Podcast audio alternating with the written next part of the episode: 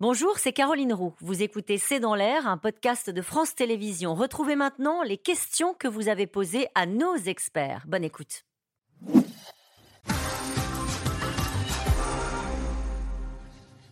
Comment progresse l'Église évangélique en France? Première question. Elle progresse très bien. Je crois qu'il y a un temple, on dit ça, il y a un temple évangélique qui se crée toutes les semaines en France. Alors il y en a aussi pas mal qui se, qui se détruisent parce que c'est pas comme l'Église catholique, c'est moins bien organisé quelque part. C'est voilà, vous pouvez créer une Église évangélique en gros, en gros si vous le voulez.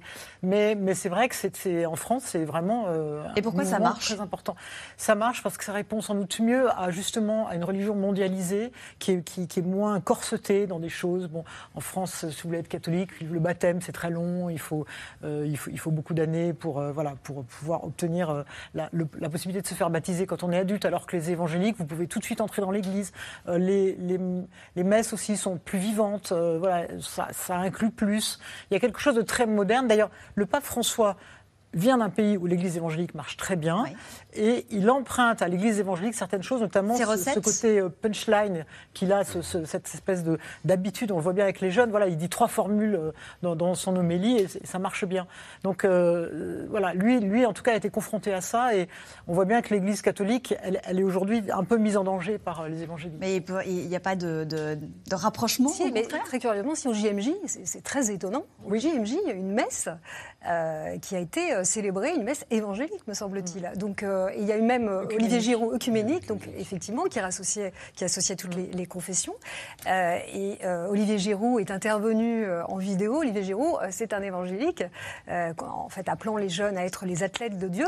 Et c'est intéressant parce que les évangéliques taillent des croupières quand même aux catholiques dans le monde. Ça fait un certain temps que ça dure, notamment en Amérique latine. Donc ce geste du pape au GMJ était aussi assez signifiant. Et effectivement, je pense que là, il trouve cette ferveur et cette ferveur très simple et très euh, spontané euh, qui euh, peut servir en effet aussi à relancer. Mais c'est ça, ça peut être la solution pour, pour en tout cas, il y a une ramener les gens vers, vers l'Église vers la religion. dans la joie et dans l'expression de la ferveur qui effectivement peut plaire. Et c'est ce qui c'est ce qui est vécu au, au JMJ. L'énorme avantage des JMJ, c'est que ça déprovincialise tous les catholicismes, que ce soit le catholicisme français ou le catholicisme allemand ou le catholicisme portugais, parce que tout d'un coup ces jeunes voient d'autres formes.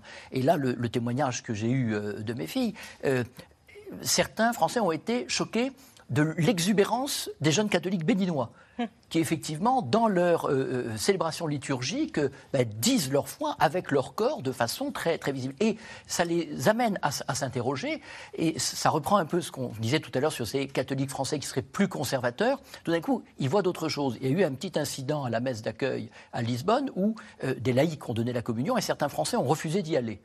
Euh, parce que c'était des laïcs. Bon, eh ben, j'allais dire tant pis pour eux euh, s'ils n'arrivent pas à comprendre ce qui se joue dans le mystère de, l'Eucharistie. Mais justement, euh, cette confrontation de ces différentes formes culturelles de porter le catholicisme aide à penser ce qu'est en vérité l'annonce de l'Évangile et du Christ. Et c'est ça ce qui est très important et ce que vivent ces jeunes catholiques. Si bien d'ailleurs que les JMJ ont toujours des effets à retardement. C'est un événement planétaire, c'est un événement pour l'Église qui accueille, mais c'est aussi un événement pour chacune des églises qui a envoyé ses jeunes. Oui, c'est très juste. Il y a deux, aspects. L'aspect que vous mentionniez, c'est-à-dire effectivement des différences culturelles et la, rencontre favorise la découverte de ces différences. Euh, si on revient à la question par rapport aux, évangéliques, l'autre différence est une différence organisationnelle. L'Église catholique est une institution pyramidale, hiérarchisée et, comme vous le disiez Isabelle, très difficile à bouger. Alors que les églises évangéliques fonctionnent en réseau. Et le réseau, euh, la réactivité que vous évoquiez il y a un instant, eh bien, elle est quasiment immédiate. Donc là où il faudra 3 ans, 4 ans, 5 ans pour que l'Église catholique s'empare d'un sujet et mette en place les formes d'engagement qui y répondent, eh bien, dans les, dans les milieux évangéliques, la réponse est beaucoup plus euh, rapide. Rapide. Euh, question de Ray. Le pape François est-il favorable au mariage des prêtres? En tout cas, beaucoup, sont favorables dans l'Église. Ça, de ce point de vue-là, il faut savoir que le, mariage des prêtres, ou plutôt l'ordination d'hommes mariés, ce, ce sont des hommes mariés qu'on va faire prêtres. Euh, c'est quelque chose qui n'est pas de l'ordre du dogme, mais juste de la discipline. C'est-à-dire qu'on l'a décidé à un moment où c'était impossible pour les prêtres d'avoir des enfants, il y a des problèmes d'héritage pour les églises, etc. Donc ça, ce, ce, problème-là, c'était au Moyen Âge, ça ne marche plus maintenant.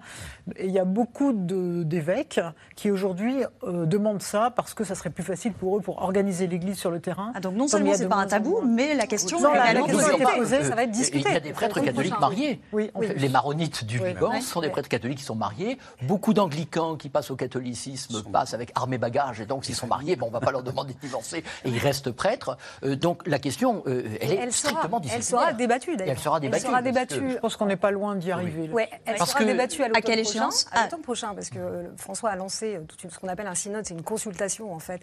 Les évêques du monde entier se retrouvent pour discuter de sujets euh, importants de l'Église. là, donc ce sujet-là sera sur la table. Et, les femmes prêtres ah, alors non, les frappes, c'est autre chose. Mais alors juste pour finir déjà, parce que c'est les gros dossiers, on, sort là, euh, on sort les gros dossiers. Euh, non, mais sur les sur l'ordination des prêtres, effectivement, là, ce qui, ce qui, peut se faire, ce sont des, des, hommes mariés, euh, donc parce que en général, le grand public pense tout de suite à l'ordination des prêtres, des prêtres qui vont. Non, c'est vraiment des hommes mariés qui, pourraient, deviennent prêtres, qui pourraient devenir prêtres. Et François semblait favorable à cette idée. Euh, en 2019, il y a eu euh, donc euh, il y a, eu un, synode et il y a eu un vote favorable. ça se passait en Amazonie. Mmh. Il y a eu un vote favorable à cette ordination d'hommes mariés, mais rien ne s'en est suivi, parce que le pape n'a pas euh, pour obligation de suivre ce qui s'exprime, les votes qui s'expriment dans le synode. Et donc là, ça a un peu surpris. Donc en fait, on ne sait pas bien euh, où il se trouve, euh, quelle est sa position, parce qu'après avoir soutenu cette idée, après rien ne se passe. Donc ça fait partie de ces choses qu'on lui reproche, c'est-à-dire cette forme d'ambiguïté. Il lance comme ça des, des, sujets, ça avance, mais qu'est-ce que ça donne Et donc les femmes prêtres, pardon, parce À Lisbonne, justement, il a dit, il a rappelé, parce qu'il y a une école d'économie Pape François, mais il a dans son discours dit oui, mais n'oubliez pas Claire. N'oubliez pas Claire, Sainte-Claire d'Assise, euh, et donc il y a quand même des clins d'œil qui sont plus que des clins euh, d'œil qui sont posés, parce que c'est la question du masculin et du féminin qui est posée dans l'Église, et c'est ça la vraie question. Donc plutôt que d'aborder, j'allais dire frontalement le sujet qui euh, entraînera forcément des réactions, des, des, crispations, voire des, un schisme, bon, et c'est plutôt une réflexion beaucoup plus générale sur le masculin, le féminin, dans un monde qui lui-même est en train d'interroger mm. ces catégories avec parfois beaucoup de confusion. Donc de ce côté-là, l'Église a quelque chose à dire. Le fait, ce que disait Claire, le fait qu'aujourd'hui, euh, on va pouvoir nommer à des, des, postes de responsabilité des femmes et des hommes non prêtres donc euh, en fait ce qu'on appelle des laïcs dans l'Église, c'est énorme. Donc on voit bien que les choses avancent. Après, c'est sûr que le, prêtre femme, je pense qu'aucun de nous ne verra ça. Mais ça interroge aussi la figure du prêtre. C'est pour ça que c'est très, en fait, c'est vraiment ce qu'il est en train de faire, c'est très intéressant parce que ça questionne quand même la figure, le statut du prêtre. Mm. Si vous, même si vous ordonnez des femmes diacres, ce qu'on disait, c'est-à-dire que les diacres assistent en fait le, prêtre, eh bien ça, d'une certaine manière, ça, ça atteint euh, la, la, pas la toute puissance, je ne veux pas dire ça, mais il a un statut particulier, le prêtre dans l'Église c'est vraiment le médiateur entre Dieu et la communauté, et il est, il est au-dessus, il est placé au-dessus de la communauté. Donc là, vraiment, vous relativisez un petit peu son, sa place, son statut, et c'est ça qui se joue, c'est ça qui crispe profondément, parce que ce statut-là, en fait, il a été vraiment euh, institué au XVIe siècle, ça fait donc longtemps que ça dure, et donc ça, va vraiment toucher le cœur, en fait. Le cœur, c'est vrai qu'il y a des phénomènes d'involution dans certains endroits. dans, certains, dans certaines paroisses en France, on voit bien que les femmes ne sont pas autorisées à distribuer l'Eucharistie. Euh, et, c'est très embêtant, ces, éléments, parce que euh, ça, euh, véritablement, place la femme, elle est bonne, je dirais, pour faire le ménage dans l'église, pour faire les mm. fleurs, mais elle n'aurait pas la possibilité, évidemment, de distribuer l'Eucharistie, voire même éventuellement de commenter l'Évangile. Mm. Question de Solange, le prochain pape pourrait-il être français? Pourquoi pas Bien sûr. Bien sûr. Il y en a eu un Marseillais Oui, il serait Marseillais, ah, effectivement, bah le cardinal Aveline. Les aumôneries sont-elles encore fréquentées en France? Faiblement, mais on retrouve le public. En fait, le public qui est au JMJ est un public qui fréquente, les, Dans, dans l'enseignement public, très peu, mais ça, ça a été une volonté de l'enseignement public. Dans l'enseignement supérieur, beaucoup plus mais ça, ça correspond aussi au fait qu'il y a un peu plus d'engagement de la part des gens. Enfin, numériquement, ça, ça, reste minoritaire. Et dans l'enseignement catholique, euh, la question qu'on peut se poser, c'est de savoir si ces aumôneries sont véritablement au service du message évangélique ou au service du message de la reproduction sociale de certains modèles. Comme vous y allez.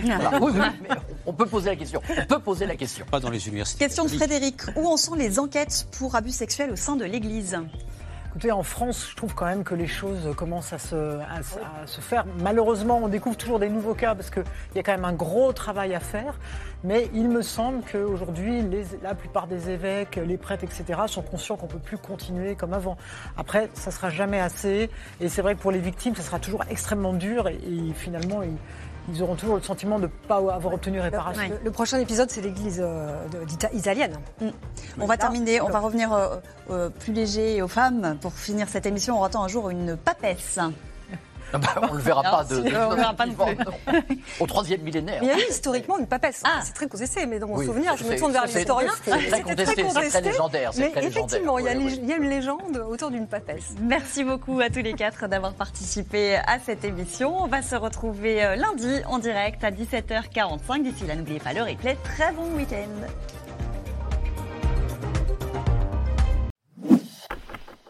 Merci d'avoir écouté C'est dans l'air. Comme vous le savez, vous pouvez désormais écouter l'intégrale, mais aussi l'invité ou vos questions à nos experts. Tous ces podcasts sont disponibles gratuitement sur toutes les plateformes de streaming audio. Et pour le replay vidéo, c'est sur France.tv, bien évidemment. À bientôt.